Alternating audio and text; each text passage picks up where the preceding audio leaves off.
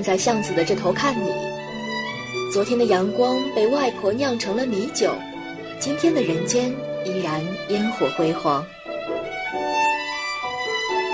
这里是 FM 九十五点二，畅谈方圆五百里，遍览俗世千万家。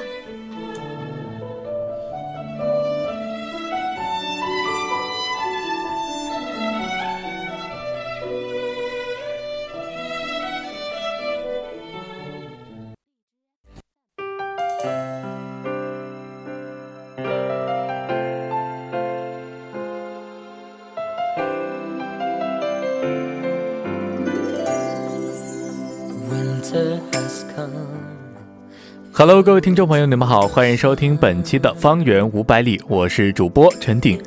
那么本期的《方圆五百里》呢，依旧是和大家分享三个板块。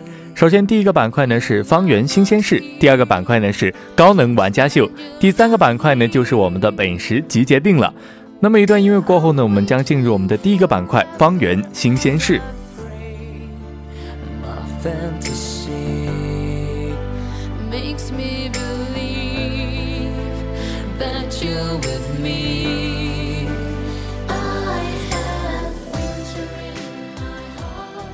那我们现在进入我们的第一个板块——方圆新鲜事。首先，第一条资讯呢是食堂付费方式调整，注意结算窗口。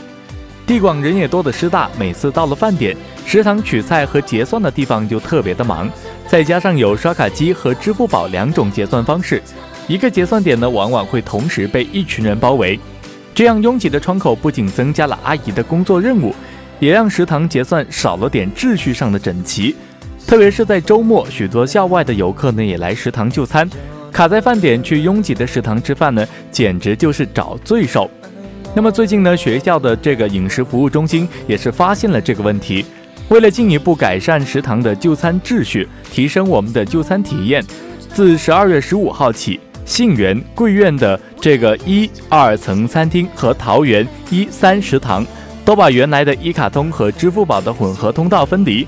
每一个食堂都设下了两个支付宝的付费窗口，其余的窗口呢只支持我们的一卡通消费。同学们去食堂结算的时候，一定要注意看清楚这个结算的窗口呀！相信在食堂管理人员的改良之下，我们的就餐秩序会越来越好。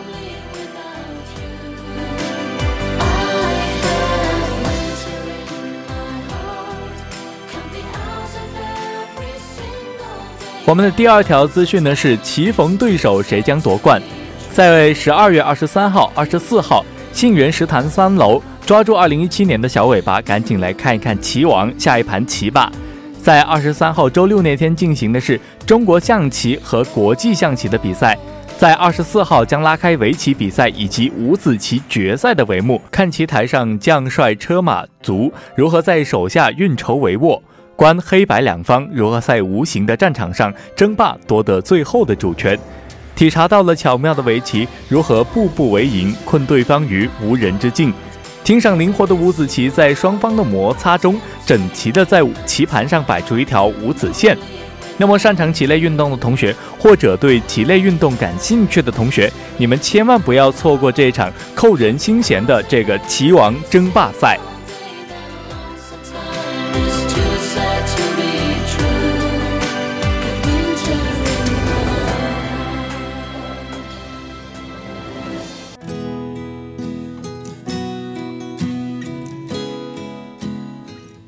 那我们的第三条资讯呢是站在浅桥之巅，细听铃声作响。最近玻璃浅桥风靡于一些比较著名的景区，站在玻璃浅桥上呢，感受站在玻璃上临近悬空的感觉。透过坚实的玻璃呢，脚下整块土地的美景都被尽收眼底。一条奔腾不息的河流，一片郁郁葱葱的林海，一块垂直落下的悬崖，不同的风景带来绝不一样的体验。不久前，义乌大城镇北山村里，一座被称为“云端天桥”的高空玻璃浅桥恰好竣工。那么，这座云端天桥呢，由北山村民众筹而建，总投资约八百万元的高空玻璃浅桥，横跨在郁郁葱葱的树林之上，感受脚底是天之谷，两岸是青山竹海，距离山底谷部这个约一百米，相当于这个三十层楼的高度。总长二百二十米左右的浅桥，只听两岸竹林拍打的声音。看到浅桥这个在天空上呢轻轻的晃动，脚底呢是深凹俯冲的山谷，恐怕胸腔里心脏激烈的跳动，只有自己能够感受到了吧。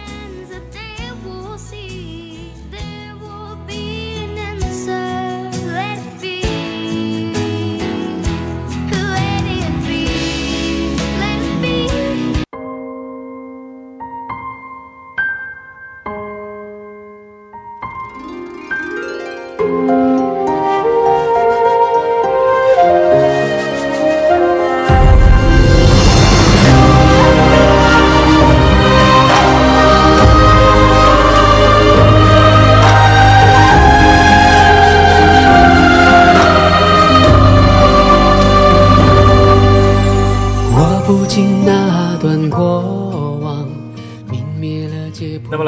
第二个板块刀能玩家秀，终于等到你，还好我没放弃。上个星期六的四六级考试呢，呃，英语考试想必撑起了大家一整天的槽点。不管是陕西的陕英文是不是要双写，还是下午电台调皮的点哪首凉凉和暖暖送给大家。对于接下来要出场的嘉宾来说，当天晚上他要参加的这项活动才是更重要的大事，因为一直等你来演唱会来了一位他喜欢的歌手。那么接下来就有请我们的嘉宾和我们一起聊聊这场激动人心的演唱会吧。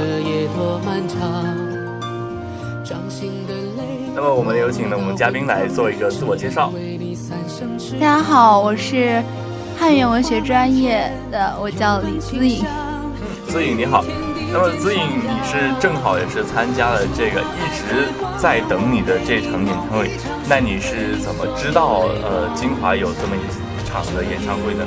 嗯，首先的话是官方粉丝团的一个官宣，然后张杰自己也录了一个视频，告诉我们他要来金华参加这一场商演。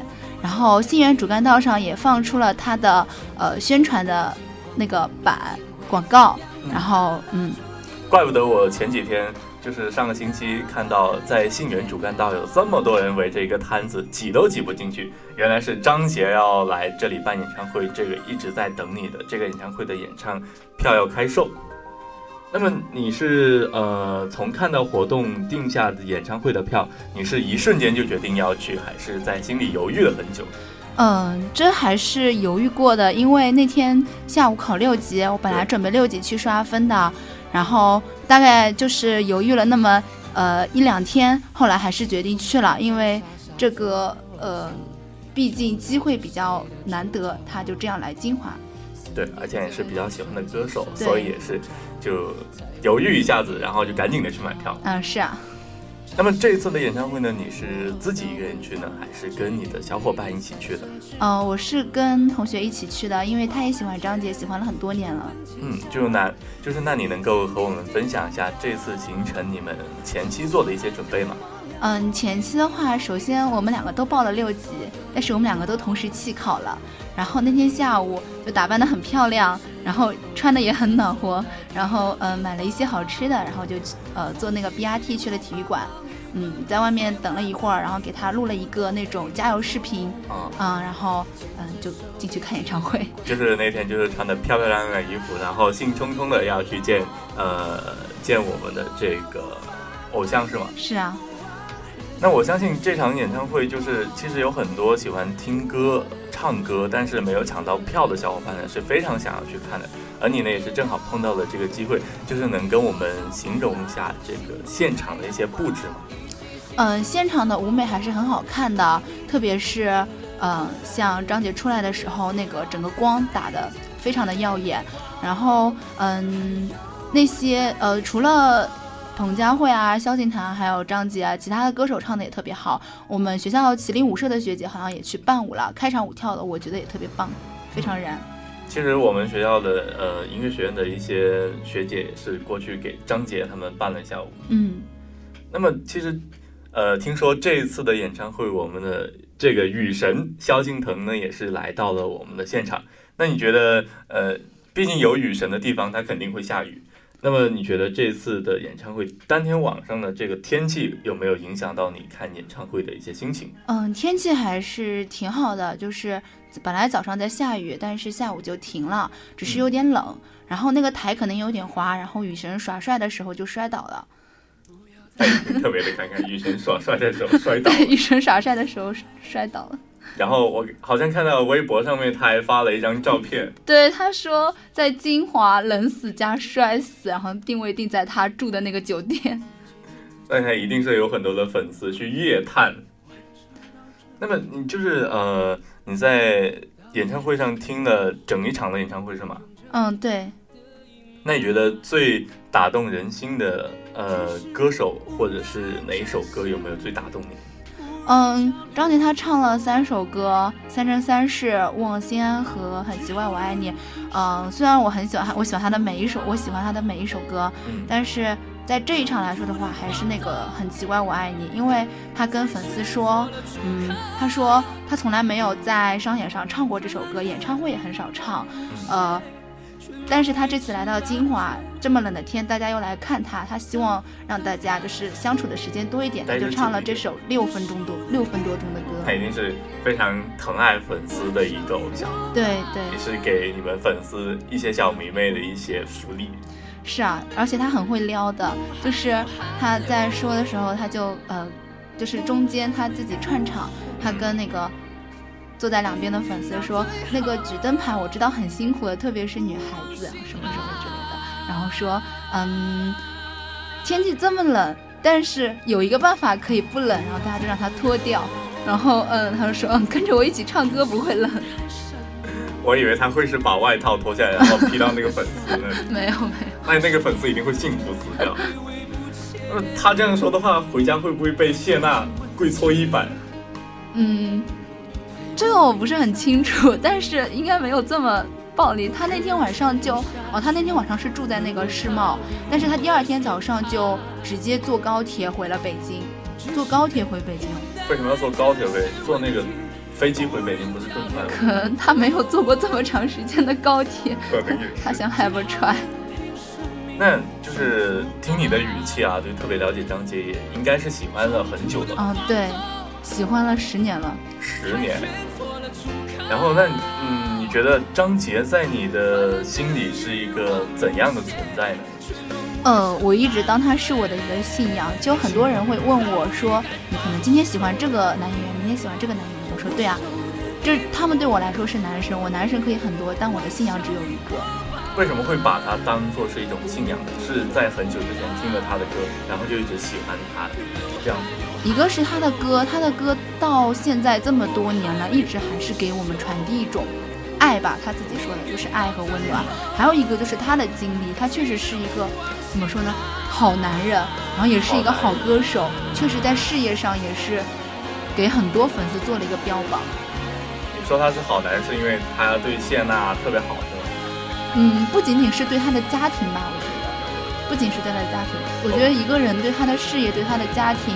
以及对他自己能够负起所有的责任，他就是一个值得我尊敬的偶像。对，也是我们每个人也是这样子。那么听你这口气，好像还有很多的内幕可以挖。什么内幕？就是比如说张杰的一些呃我们不知道的事情，就是你们粉丝团才知道的事情。嗯，粉丝团才知道的事情。嗯，怎么讲呢？他的小癖好还是小张姐的一些，比如说张姐的一些小癖好之类的。嗯，说张姐做饭吧，他是做饭，对，她是一个很会做饭的人，所以我觉得很多男生都应该向她学习。在我的印象之中，我觉得只有谢霆锋。哦，那不是，很多男演员都会做饭，但是在我心里，张姐是做的最好的。为什么？因为为了家人做的饭就是最好的饭。这么一说好像非常有道理，那就是呃，他在我记得他有一首歌特别的火，呃，在我很小，在我之前高中的时候就特别喜欢听他那首歌，叫做《逆战》。他在这里有没有唱这首歌？嗯，他呃这场商演没有唱，我也不不是很想他再唱这首歌了，因为他唱唱了很多遍了这首歌，虽然这首歌确实很燃，很好听。对，因为就是。我感觉，呃，差不多很多演唱会上都能听到张杰的这一首《逆战》，对的，对的。那有那那个在夜空中最亮的星呢？我觉得这首歌非常的好听。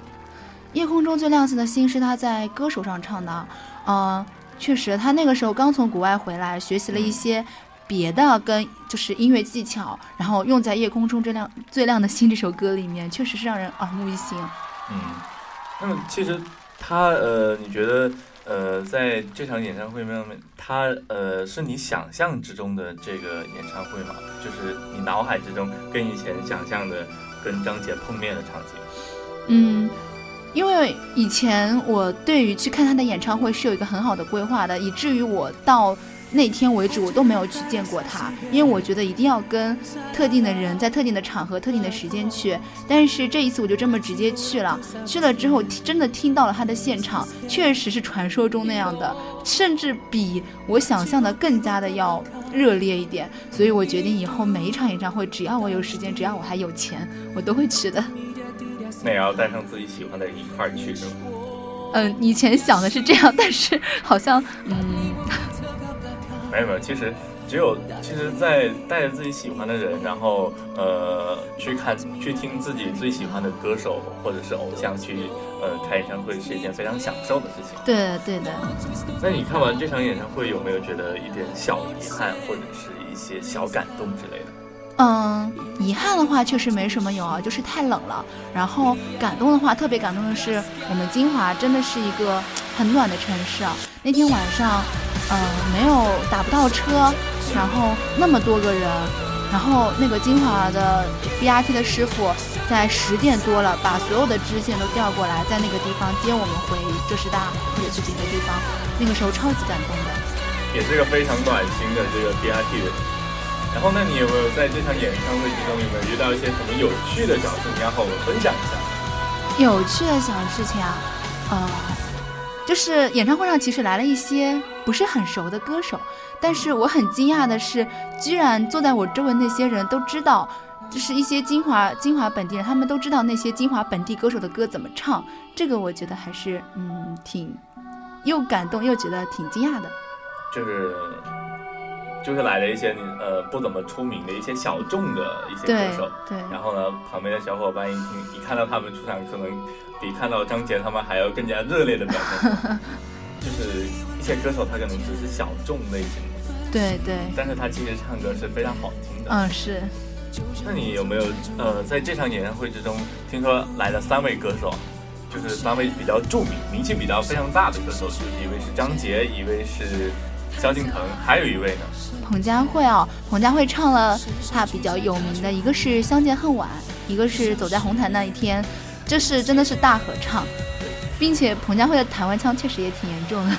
但是他走在他那首走在红毯上的那一天，其实是我非常喜欢的一首歌。嗯，因为在我呃是初中还是高中的时候，我就听过这首歌，然后特别喜欢里面的歌词。那那我们也是呃之前也是说到了嗯张杰他的一些歌曲，比如说张，其实我一直。不怎么了解张杰，他这个就是能给我们大致的介绍一下。呃，他的话，他到现在出道，他从零四年出道到现在已经快要十三四年了。然后他之前也是选秀节目出身的，之前是一零四年的时候是一个很不知名的选秀节目，当时他拿了冠军。但是那个时候其实选秀对于歌手来说并不是一条好好路，对，所以呃那也不是很火。然后到了零七年的时候，真的去那个时候。就是李宇春他们已经火了，对对。然后他去参加了那个《快乐男声》，然后那个时候才真的呃让大家认识到他。我也是在那个时候才知道他。那个时候零七年，我好像才四年级。四年。对，小时候追星还是很纯粹的，其实也没有说要去看他的演唱会怎么样，就买一些贴贴纸啊什么之类的就很高兴了。然后嗯，然后他就是这几年，我觉得他是走的越来越好了。但是我觉得他很可贵的一点，就是在一个往上上事业上升期，还不忘去提升他的一些呃，就是一些技能，对音乐方面的技能。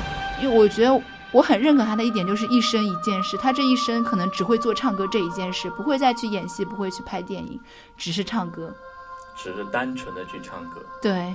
然后去把唱歌自己唱歌方面的才能越加的发扬光大，对，就是越做越好。就像呃之前日本的匠人精神是这样子的吗？嗯，我是这么认为的。那么张杰确实，听你这么一说，张杰确实是一个非常好的男人。那么就是他一共出过多少张专辑？嗯，他出过大概一共是十三张专辑了。嗯，这几年他都没有再出张专辑了，在做一些巡演，以及他自己希望在音乐上有个更好的提升，开始做一些音乐上的监制啊、作词啊之类的事情。那么他的专辑一般都是几年出一张？嗯，在。一三一四年以前是一年一张演唱会，也是一年一场。但是这几年他每年都会有一个为了汇集粉丝，做一个很耗力也是很厉害的那种巡演。像今年是我想的巡回演唱会，从国内做到国外，又从国外做回国内。那下一场你会不会去打算去看一下？嗯，那真的要看时间了，因为嗯。首先，演唱会的门票确实也挺贵的，然后呃，时间有的时候也不是很凑巧。但是如果他真的来杭州，或者是上海，或者是江苏这些周边地区看演唱会的话，我觉得我会风里雨里都赶过去的。就是一定的会，嗯，带着自己的小伙伴或者是自己喜欢的人，一定会赶过去去支持自己的偶像。对的，对的。那么你在这次，呃，在演唱会上面看到张姐，有没有一种朝圣的心理？因为你之前说了，她是你的一种信仰。嗯，看到他在舞台上的那个状态，才会真的感觉他就是我喜欢的那个人，就是真的我喜欢了十年。他那个状态就是很享受舞台，所以我也相信我。他作为我的信仰做了十年，是一件正确的事情，是一件当之无愧的事情。对，就是感觉自己在零七年的时候，那个四年级的自己做了一生之中最正确的决定，就是呃喜欢张杰，并且把他当做自己内心里面的信仰。是的，是的。嗯，那么其实张杰之前我就听我认识张杰的时候，我是在快乐大本营上面认识他，因为之前他跟在很久之前他跟谢娜就是。在一起的那个事情，然后我才知道张杰他这个人，然后就去听了一些他的歌曲，比如说，呃，夜空中最亮的那颗星，还有逆战，还有等等的一些好歌曲，然后呢，我才真正的去认识到了张杰他这个对音乐呃非常有这个执着的人才。那你觉得，你张杰他有没有你值得学习的地方？最值得你学习的地方，最值得学习的地方啊，就像我刚刚说的，就是一生坚持一件事情就够了。像他一直坚持音乐，我觉得我也会坚持我现在喜欢的事情。嗯对，那就是一件非常棒的事情。那么，终于等到你，还好我没有放弃。十年的等待呢，终于在金华听到了心爱的爱豆的声音。就算天气太过寒冷，出场的时间超级短，但是在一出来的时候呢，还是能够被结结实实的震撼到，温暖了整个冬天。以后呢，希望还能够再来听你的演唱会。那么，我们有请我们的嘉宾跟我们听众朋友说个再见吧。大家再见。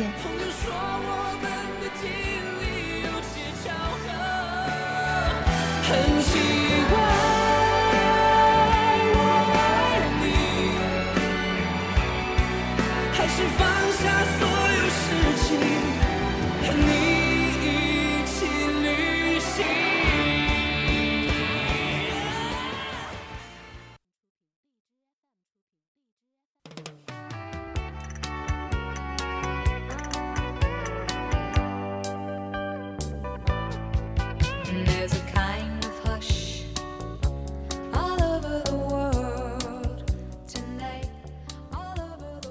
那么下面进入我们的第三个板块，就是我们的美食集结令了。天然肤之纯享自然，像是午后的斜阳，暖暖的从眼睛晒到了心上。面包的柔软呢，也能够从舌尖一直甜到心底。开着花的面包泛着麦香，尖角的微黄，细碎的白霜，轻易的就撩拨了食客的味蕾。那么今天的美食集结令呢，给大家安利的是软软又暖暖的人气软欧包。那么它的地址呢，就在金华市江北永盛一楼日式甜品店，居夫居传统手工方式制作的面包，让味蕾重新回归自然。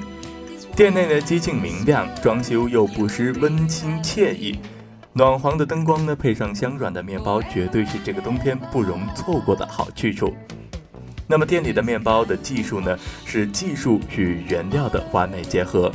老板娘呢，专门远赴国外学习当地的面点技艺。店内的面点师傅呢，也都是顶级的高手。每一个面包都包含着满满的心意。在用料上面呢，也是使足了劲，使用的原材料呢，都比市面上呢贵好几倍。进口的小麦粉，直接可生吃的鸡蛋，自培育新鲜的酵母。这些原料呢，从根本上保证了面包的低脂、低糖、健康。听说面包师的手都很温暖，这样才能唤醒面团里的酵母小精灵，揉出胖嘟嘟的面团。欧式软包制作的时候呢，就是道道工序都讲究精致，做出来的面包呢，柔嫩细滑，回弹性呢超级的棒，每一种口味啊，每个形状呢都让人沉迷。那么首先要给大家推荐的是，呃，我们的这个冲绳黑糖核桃包，它外表朴实，却是店内当之无愧的明星产品。饱满的馅料呢，多到几乎溢下，呃，一口咬下，哇哦，核桃、提子、黑糖的香味依次迸打出来，满嘴都是食材天然的香气，甜度呢也是恰到好处。使用法国进口的面粉呢，使面麦香味呢更加的醇厚，口感呢也是湿润。还有这个柔嫩呢，又有嚼劲，好像每个面包都有自己的温度和呼吸。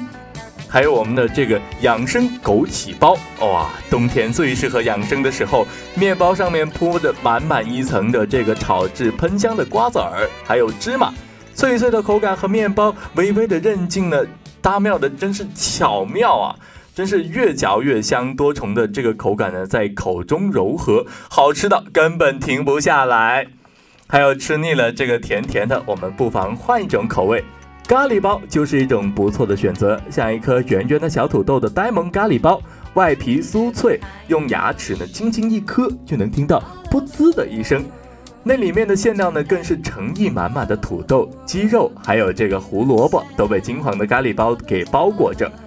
光是看着这个鼻端，就传来一阵浓郁的咖喱香味儿。大大的长条面包呢，屹立在我们的正中，一进店就马上被温暖香醇的空气给治愈住了。全开放式的厨房，让每一口吃进嘴里的食物都变得透明。品一块用心的面包，存一段悠闲的时光，待在一处暂时停靠、卸下防备的地方。这个冬天，一起去尝一尝人气爆棚的软面包吧。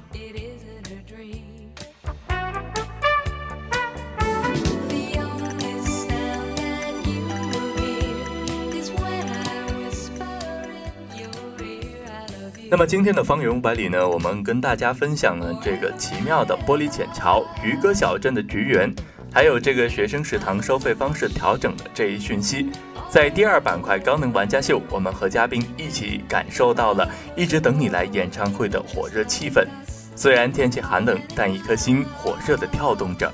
最后的美食集结令给大家安利了人气爆棚、健康天然的欧式软面包。这里是方圆五百里，给听众朋友分享我们身边好吃的好玩的一些讯息，介绍一些有趣有张力的好去处。这学期的方圆百里呢，在这里就要跟大家说一声再见了。那么，让我们下学期不见不散。我是主播陈鼎，再见。